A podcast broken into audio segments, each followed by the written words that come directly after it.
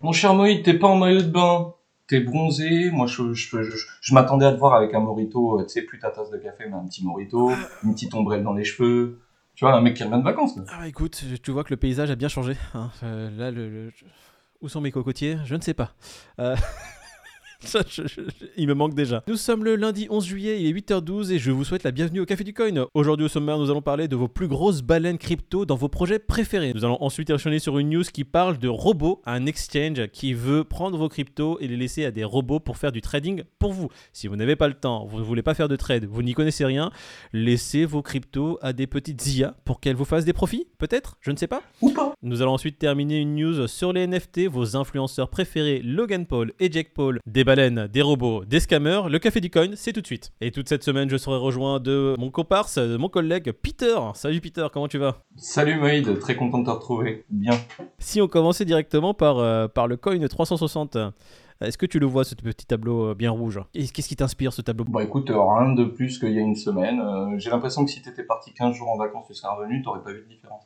Tu sais quoi? J'ai les mêmes prix qu'avant de partir en vacances. Je- pour moi, il ne m'inspire rien du tout. Un Bitcoin à 20 426 dollars, un Ethereum à 1141 dollars.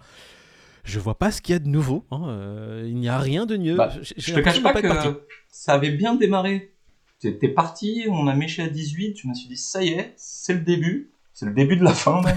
Puis arrivé là, euh, petit range, euh, monté à 22, tu vois. Là tu reviens, il redescend à 20, c'est un peu plus normal, je sais pas. Ouais, tu on- j'ai- j'étais bien, j'étais bien heureux parce que, allez, on va mettre ça en daily rapidement.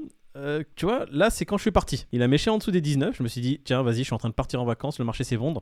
Et je te cache pas qu'avant de partir en vacances, j'ai remis un ordre pour un bitcoin à 14 000. Et non, non, non, le lendemain, j'étais sous les cocotiers, donc euh, le marché est remonté. On a fait une mèche à, à plus, de, plus de 20 800.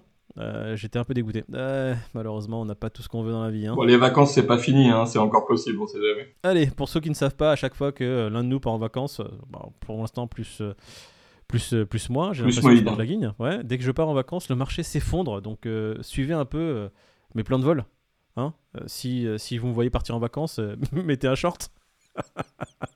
Allez, N'hésitez pas quoi. regarde le marché un peu là sur le tableau général. T'as un, coin qui t'intéresse plus que les autres? Oh non, toujours les mêmes, hein. Là, qu'est-ce qui nous dit? Qu'est-ce qui est intéressant? Bah, Ce qui est intéressant, c'est que tout est rouge. On va faire juste une review des prix les plus importantes. Le BNB qui est à 229 dollars, XRP 31 centimes, Cardano 45. Mais je suis pas parti. euh, qui s'est rien passé en fait. Solana 35 dollars.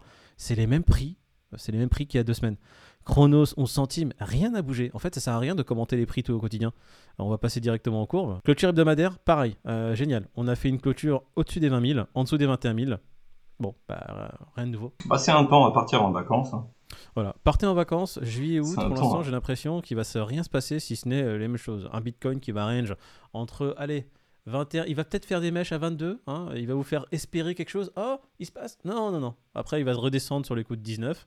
Et après, oh, de 19, un rebond, il va passer, oh, peut-être 21, 21, 21, 5, il va redescendre. Et la question, c'est pas euh, combien de temps ça va durer, ce- cette espèce de petit range? Est-ce que ça va pas durer tous les, toutes les vacances? Enfin, Tu vois, il n'y a pas beaucoup de volume, les gens sont partis. Est-ce que c'est pas un truc qui risque de, de revenir euh, bah, quand il y aura un petit peu plus de monde quelque part? Au risque de décevoir peut-être nos viewers, c'est pas parce que nous, particuliers, on part en vacances qu'il se passe plus rien sur les marchés. Nous, on est insignifiant en tant que, force motrice sur les marchés. Le particulier ne sert à rien. C'est les grosses institutions qui font euh, la pluie et le beau temps. Donc, que vous soyez en vacances ou pas, on sait que juillet août, c'est c'est nul. Et là, c'est ce que semble euh, nous montrer le marché. C'est nul. Donc, on atteint les 19, on rebondit plus ou moins sur les 19, on fait des petites mèches en dessous les 19, qui là, maintenant, les mèches vont de moins en moins bas. La plus grosse mèche qu'on ait eue aux alentours des 17 633, c'était le 18 juin.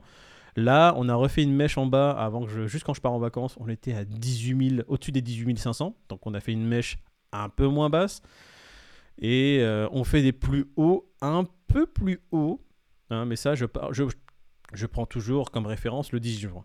On a fait une petite mèche un peu plus haute. On a, on a presque atteint les 22 500 dollars. On ne les a pas dépassés, on les a presque touchés, mais c'est tout. Si vous êtes en vacances, euh, kiffez votre Mai Tai, kiffez vos plages, allez vous faire un plongeon dans la mer et envoyez-nous des photos de vous. Allez, on va passer au Crypto Fear and Greed. Un Crypto Fear and Greed, mon pit, qui est à 22. C'est la seule chose qui a changé avant mon départ en vacances. Ouais, il est monté petit à petit. Bah, la seule chose que ça m'inspire, c'est comme on le disait, comme on dit régulièrement, c'est qu'il est toujours dans l'extrême peur.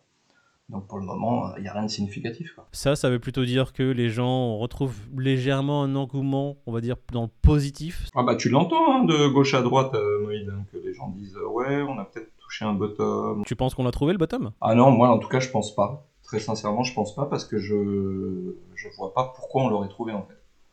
Surtout que tu vois bien cette zone de 18 000, elle est tenue par rien du tout. Mhm. Donc euh, un range à 20k pour moi ne veut pas dire bottom, même si euh, ça m'irait bien que ce soit le bottom à 20k, hein, c'est pas la question. Un range à 20k, pour moi, c'est pas un bottom, pareil. On a fait un petit, une petite touchette en dessous des 18 000, donc aux alentours des 17 500. Pour moi, à mon avis, hein, c'est mon avis, on va aller beaucoup, beaucoup plus bas. Euh, on est dans une, dans, une, enfin, dans une crise qui est en train de- de s'accentuer actuellement dans le monde. C'est pas fini pour moi. Il va se passer des choses dans les mois qui arrivent. Après, c'est mon opinion personnelle, un peu plus grave malheureusement. Et on peut avoir un crash qui peut être beaucoup plus violent que ce qu'on a connu actuellement. Après, c'est ce, que, ce moi je pense. Sur le Bitcoin, c'est ce que j'espère. Parce que j'aimerais avoir, moi, des prix beaucoup plus intéressants pour euh, recharger un peu plus fortement. Après, ça n'exclut pas le fait qu'il puisse y avoir un beau rebond et que qu'on puisse repasser les 30 et au-dessus. hein. Il suffirait que les banques centrales se détendent un petit peu sur les taux, je sais pas, deux trois bonnes nouvelles, qu'il y ait un petit petite accalmie en Ukraine, je- j'en sais trop rien, mais en tous les cas, il pourrait y avoir un petit rebond euh, fort sympathique euh, qui emmènerait les prix vers le haut. Ouais. de là à dire qu'on inverserait la tendance qui s'est installée là depuis quelques mois maintenant, voire euh, une année, non, Mhm. Euh, non je, je crois pas. Après, je suis pas analyste, hein, très clairement, donc euh, c'est mon côté Ouais. investisseur. long terme on va dire que c'est des teams. Toi, t'es team rebond. Moi, je suis team crash. Voilà. voilà pour Ouais, je suis résumer les team choses. rebond, mais pas sorti d'affaires. Voilà. On va regarder un peu ce qui se dit sur les news. Du coup, Euh, il y a la première qui était les 5 plus grosses baleines par projet crypto, une répartition qui manque d'équité. C'est un article qui focalise des personnes ou des entités hein, Mhm. qui détiennent le, le plus de crypto-monnaies d'un même projet. Par exemple, ETH, on peut dire que Vitalik, c'est la plus grosse baleine d'ETH. Il détient plus de 10% des tokens en circuit. Ouais. Mais c'est ETH. Et c'est que 10%. Imagine certains tokens, s'ils sont détenus à 60% par le fondateur ou je ne sais quoi, euh, la gestion derrière qui peut être faite. Parce que c'est un peu le sujet de l'article, c'est de se dire, euh, les gars qui construisent des systèmes censés être les plus démocratiques avec des jetons de gouvernance et autres, si à la base ces jetons sont donnés, euh, aux- tu sais, aux premiers investisseurs ou aux À créateurs et que ces gens-là détiennent, je sais pas, des parts ouais, à la team et que ces gens-là détiennent des parts énormes du token, bah, comment tu veux que ce soit démocratique? Ça l'est pas. C'est une répartition qui est biaisée. Donc, euh, alors, il me semble que. Il me semble que c'était XRP qui était un projet qui était vraiment. Bah déjà, de, de base, c'est pas un projet décentralisé parce que XRP c'est centralisé de ouf. C'était le projet qui était un peu différent de tous les autres qui, euh, justement, n'avaient pas de centra- décentralisation euh, à proprement dit. Et où les trois fondateurs détenaient énormément de tokens du projet. Bah, la majorité. la majorité. il y a une énorme centralisation euh, de la part des holders qui sont les trois. euh, Enfin, maintenant, il n'y a plus que Brad Garlinghouse et Chris Larsen. Il faut savoir que l'un des fondateurs s'est barré. Tu viens de donner les principaux risques, c'est-à-dire que si un des fondateurs décide de foutre sur le marché, de se débarrasser de sa quantité de tokens, bah, il peut faire euh, planter le cours si c'est pas fait intelligemment. Et pareil pour si demain il y a un vote de gouvernance pour faire un fork ou n'importe quoi sur, sur, sur la blockchain ou autre. Si c'est trois guignols qui détiennent 80% des tokens, tu peux toujours décider que c'est pas bon, c'est eux qui auront la, la- Le dernier mot. final. C'est ça. Donc c'est important de, de prendre en considération effectivement le, le nombre de codes tokens en circulation et comment ça a été distribué euh, lors, de, lors du démarrage du projet. Et donc là, on voit que Bitcoin, bah, Bitcoin pour le coup, ce serait Satoshi qui en aurait le plus, s'il existe, ou s'ils existent, c'est eux qui auraient la plus grosse partie euh, des Bitcoins. Le BNB, c'est intéressant de savoir que CZ a 40% des BNB en circuit. C'est énorme. Heureusement que je le prends pour un mec très sérieux, hein, parce que c'est un truc qui m'inquiéterait un petit peu, tu vois, le mec a 40% des BNB. Allez regarder vos tokens favoris, votre plus gros bag, allez regarder euh, qui détient les tokens de, de- de votre projet. Vous serez sûrement étonné, je pense. Les mecs qui font les ICO, donc euh, les premiers investisseurs du token, tu as souvent les venting, où justement tu peux acheter euh, énormément de tokens pour beaucoup moins cher que le prix du listing, mais derrière tu as des conditions. Genre, euh, tu peux pas vendre plus de 10% de tes tokens la première année, la seconde, enfin tu vois. Et Mhm. du coup, il faut bien prendre connaissance de tout ça, parce que si tu apprends que euh, les holders de la première heure, en tout cas les premiers investisseurs, peuvent se libérer de 50% des jetons qu'ils ont achetés pour que dalle au bout d'un an, euh, à une date, et, disons, anniversaire, Ça tu sais qu'à cette date-là, si jamais, euh, bah oui, si jamais ces gens-là décident de récupérer de la liquidité, bah, ton token ou ton projet, il va prendre une tarte dans la gueule comme Jaja. Quoi. Voilà.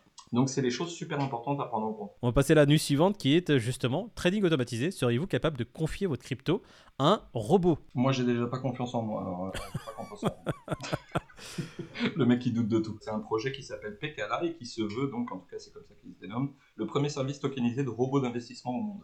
Ouais. Donc en gros, c'est une plateforme qui est 100% gérée par un bot, et donc tu investis dans cette plateforme et eux se chargent de faire fructifier tes fonds grâce à ce bot. Alors, juste dis-moi, il n'y avait pas une plateforme qui euh, récemment a fait euh, les grosses news et qui était un peu dans le même. euh, Si, si, si. Bah, Upraise, euh, c'était une startup coréenne dont on a parlé avec David euh, la semaine dernière. Donc, eux, pareil, c'était euh, une plateforme de trading assistée par intelligence artificielle. Ouais. Et elle, euh, enfin, soi-disant, hein, c'est la communication qu'a eu la boîte, euh, le bot aurait décidé de short le Luna et il aurait planté 99% des fonds des utilisateurs. Oh, c'est donc ce serait la bon, faute du bot. déjà, d'ailleurs, j'ai un pote, c'est marrant, anecdote perso, j'ai un pote avec qui j'ai discuté hier qui avait un bot aussi et qui lui ramenait à peu près 10%. euh, 10-15% par mois, gentiment, un petit truc sympa, hein, sur lequel Mhm. il avait mis 1000 dollars, je crois qu'il a 21 000 dollars. Il avait ce truc-là depuis plus d'un an et demi.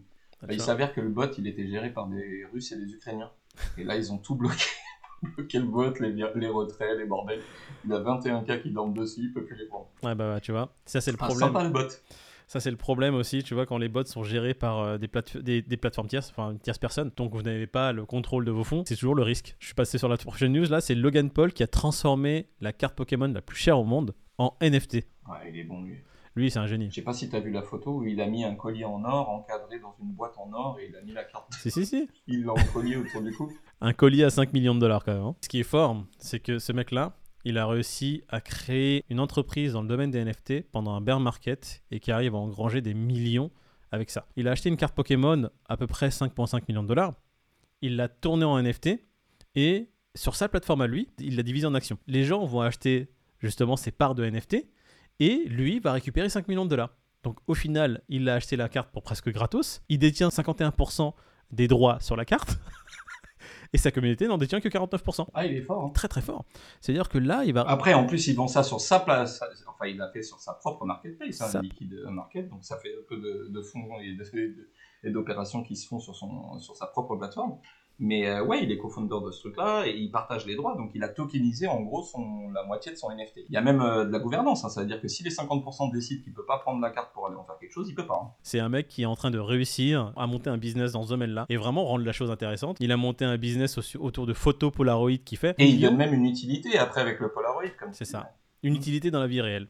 Derrière, tu peux assister à un tournage, euh, tu peux faire des trucs grâce au Polaroid que tu as acheté. Mais le mec est doué, il adore les NFT, il a un wallet à plus d'un million de dollars en NFT, il a, monté, il a monté une partie, enfin, il est sa marketplace. Enfin, le mec est très très chaud, c'est pas, un- c'est pas un guignol comme ça, c'est pas son frère, quoi, tu vois. Ah, tiens, quelle, quelle, quelle transition parfaite, on va parler de son frère. Alors, son frère Jack Paul, qui lui est un peu différent dans le domaine des NFT. Il fait partie des gens qui ont promu le Safe Moon. Oh. Donc déjà, voilà. Ça le sent mec mauvais. a promu le Safe Moon avec David, ils étaient deux, il y avait lui et David. À, pro- à promouvoir le Safe Moon, on sait comment ça a fini. Il y a un mec, tu sais, très connu, Kofi Zilla, là, celui qui fait des Ouais. enquêtes sur le net et tout, euh, qui a, qui a approfondi tout ça et qui a prouvé par A plus B que le mec c'était un gros scammer qui promo. Enfin, il était là pour promouvoir des projets qui étaient des scams à fond hein, sur les NFT, il s'est fait des millions comme ça, quoi. Et je crois même qu'il est en procès d'ailleurs, hein. il y a des mecs euh, qui se sont mis à un collectif autour du Safe Moon, pour ne citer que ça, qui l'attaquent en justice et tout, et ça rigole pas du tout. hein. Alors, attends, tu dis qu'il promeut des projets. Il faut savoir qu'il a lancé un projet aussi. Il a lancé un projet sur lequel il a pris Ah plus ouais, de ouais. 15 millions, il n'a pas mis de roadmap, il a fait un rug pull. Alors, euh, un rug pull, c'est quoi? C'est-à-dire qu'il s'est barré avec la caisse. Donc, c'est pas que promouvoir des projets qui Il a sont appuyé pétés. euh, sur un bouton et la trappe s'est ouverte. Voilà, c'est exact. Monsieur Burns dans, dans Les Simpsons. vous êtes devant lui, il appuie sur un bouton, vous disparaissez. Et lui, il regarde les l'oseille. Faites, euh, faites juste attention si vous voyez euh, Jake Paul qui essaie de vous euh, promouvoir un projet et qui vous dit les gars, j'ai le projet du siècle. Il s'appelle Shiba Inu. c'est là qu'il faut se dire. Non, mais un youtubeur, quoi, en général, qui parle d'un projet, bah ok, ça peut être très bien, merci de m'en parler, mais je vais faire mes propres recherches, comme d'habitude. Non mais ça doit être ça pour tout. C'est pas que youtubeur. Si vous voyez de toute façon un article, si vous voyez euh, les mecs du café du coin, hein, nous, euh, on est en train de vous parler d'un projet. Ouais, ton pote euh, du coin. ton pote du coin, voilà. C'est pas parce que ton pote te dit, les gars, mets de l'argent sur ça- tu vas voir, ça va péter. Non, non, non. Euh, allez sur le, le truc dont il vous parle, euh, ouvrez la page du projet, allez sur le white paper, regardez ce qui vous plaît, ce qui vous plaît pas, ce que le projet veut faire. Et là, vous dites juste, bah écoute, euh, ce projet a l'air pas mal, hein euh, C'est de bon augure. Je, je vais mettre de l'argent dessus que je suis prêt à perdre.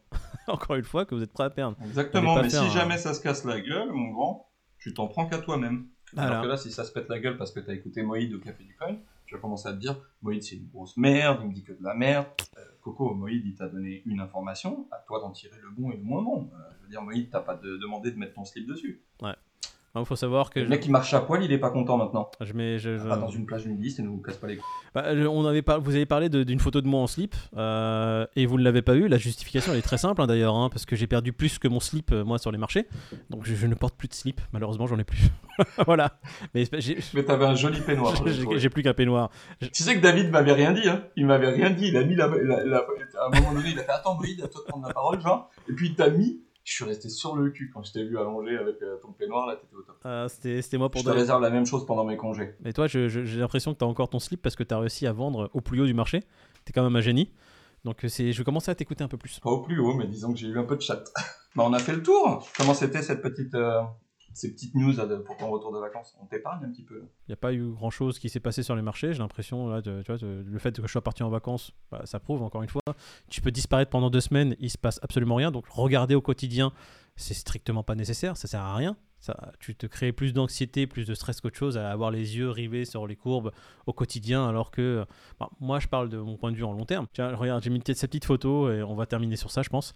Petite photo du Café du Coin. On a dépassé les 500 abonnés pendant que j'étais en vacances. On vous remercie du fond du cœur de nous suivre au quotidien, de nous supporter, hein, de supporter nos vidéos et de, j'espère, rigoler avec nous quand on parle un peu de tout et rien. À part vous dire un grand merci et euh, vous, continuez avec nous et Et continuez à en parler à tout le monde. N'hésitez pas. Faites chier vos grands-mères. Vos amis, vos- votre famille, vos cousins, vos voisins. On Votre oncle. ici, voilà. Si nos vidéos vous insupportent, faites-en la promotion auprès de gens que vous n'aimez pas. Justement, pas. Euh, allez voir ces gens-là et dites Eh, j'ai un plan pour toi, suis cette chaîne, regarde toutes leurs vidéos depuis le début et tu auras, une surprise. N'hésitez pas à interagir avec nous, n'hésitez pas à mettre un pouce bleu si la vidéo vous a plu, n'hésitez pas à mettre un pouce rouge si elle vous a déplu, n'hésitez pas à mettre vos, en commentaire ce que vous pensez, ce que, tout ce qui vous passe par la tête. Le BNP, je sais pas, euh, qu'est-ce que vous en pensez tout ce qui vous passe par la tête, mettez-le en commentaire. On se fera une joie de les lire et de vous y répondre. Euh, N'hésitez pas à vous abonner, n'oubliez pas.